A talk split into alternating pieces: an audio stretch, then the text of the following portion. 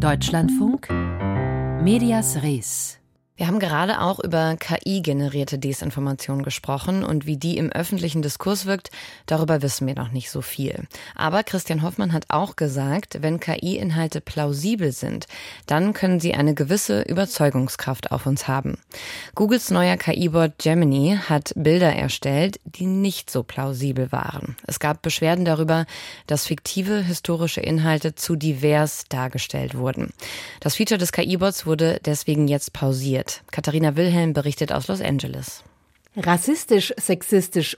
Künstliche Intelligenz hatte damit in der Vergangenheit immer wieder Probleme. Ein Beispiel dafür Gesichtserkennungssoftware, die Probleme mit der Erkennung von dunkleren Hautfarben hatte, weil sie vor allem mit Infos von helleren Gesichtern gefüttert worden war. Google wollte mit seinem neuen Chatbot Gemini offenbar diese Probleme umgehen, so David Pierce, Tech-Journalist im Podcast The Vergecast. Google went out of its way to make sure that those images being generated would be diverse. Die Bilder sollten diverser sein, doch der Konzern sei offenbar übers Ziel hinausgeschossen. Als User Bilder von Nazisoldaten aus dem Jahr 1942 erstellen wollten, seien diese diverser, als man sich vorstellen könnte. It shows you a substantially more diverse set of Nazis. Gemini zeigte auch Frauen, Schwarze und People of Color als deutsche Soldaten. Als die KI gefragt wurde, Bilder vom Papst zu erstellen, wurde ein Mann mit schwarzer Hautfarbe angezeigt.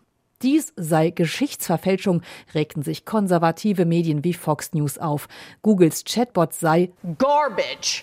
Müll. Weiße Menschen seien aus der Vergangenheit und Gegenwart ausgeschlossen. The representation is in the present and in the past doesn't include white people. So Moderatorin Dagan McDowell. Tech-Milliardär Elon Musk schrieb auf X, ehemals Twitter, die KI sei verrückt und rassistisch. Elon Musks Netzwerk Twitter hat einen eigenen Chatbot und ist damit auch direkt Konkurrenz zu Google.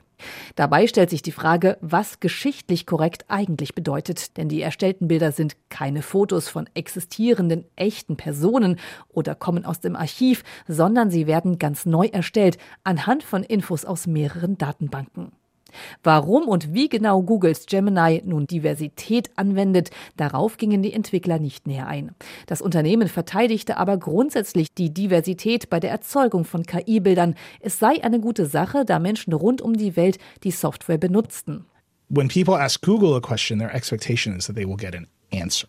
Das Problem sei, dass wenn man Google benutzt, auch eine Antwort erwarte, so Nilay Patel im Vergecast. And when it the answer is a picture, There's, there isn't a right answer.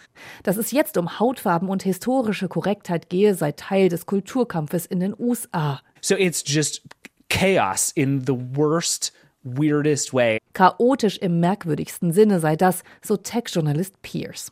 Die Diskussion um eine vermeintlich zu woke KI zeigt vor allem den großen Riss zwischen liberalen und konservativen Gruppen in den USA.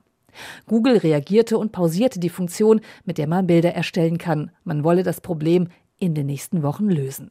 Ein Bericht von Katharina Wilhelm.